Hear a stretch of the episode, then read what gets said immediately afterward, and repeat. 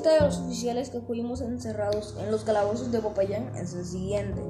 José Joaquín Quijano, Esteban Mofó, Manuel Delgado, Mariano Posé, Rafael Cuervo, Diego Pinzón, José Hilario López, Francisco Paredes, José Toro, Pedro Herrán, José Moya, Agustín Ulloa, Joaquín Jaramillo, Manuel Santa Cruz, Alejo Sabrain, Andrés Alzate, Martín Correa, Juan Pablo Esperanza, Mariano Mosquera, Joaquín Cordero, Gabriel Díaz, Florencio Jiménez, Pedro Antonio García, Rafael Porras, Salvador Olquín, Modesto Hoyos, José María Espinosa, Isidoro Ricaude, Pedro José Máez.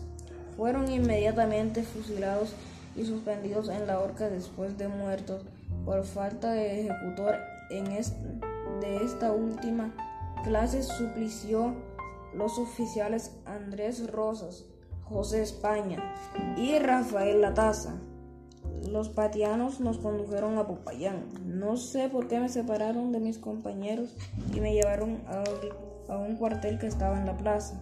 El oficial, el oficial de guardia me dijo que iba a sacarme para que fuera su asistente o sirviente, que ya había escapado de la vida, pues los destinados a morir los llevaban a los calabozos de la cárcel.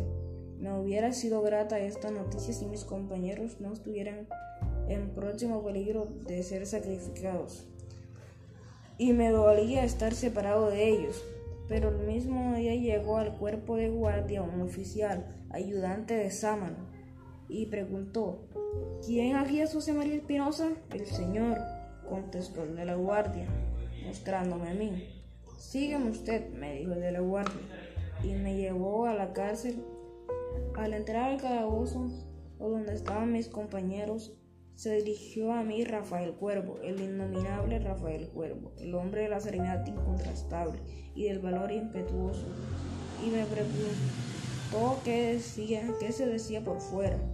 Yo le referí candorosamente lo que había oído decir a mi oficial.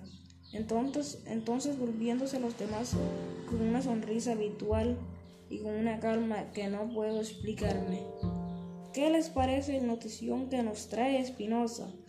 Que el que cae aquí no vuelve a salir sino para la horca.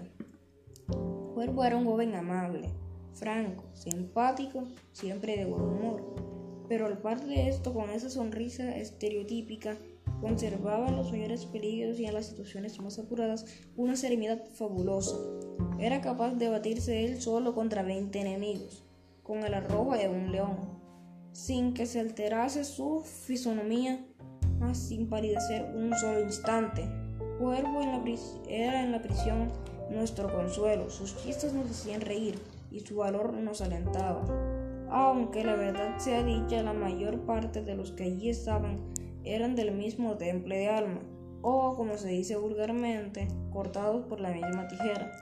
Pero hago este recuerdo especial de Cuervo, y bien lo merece su memoria, porque él me distinguió siempre mucho.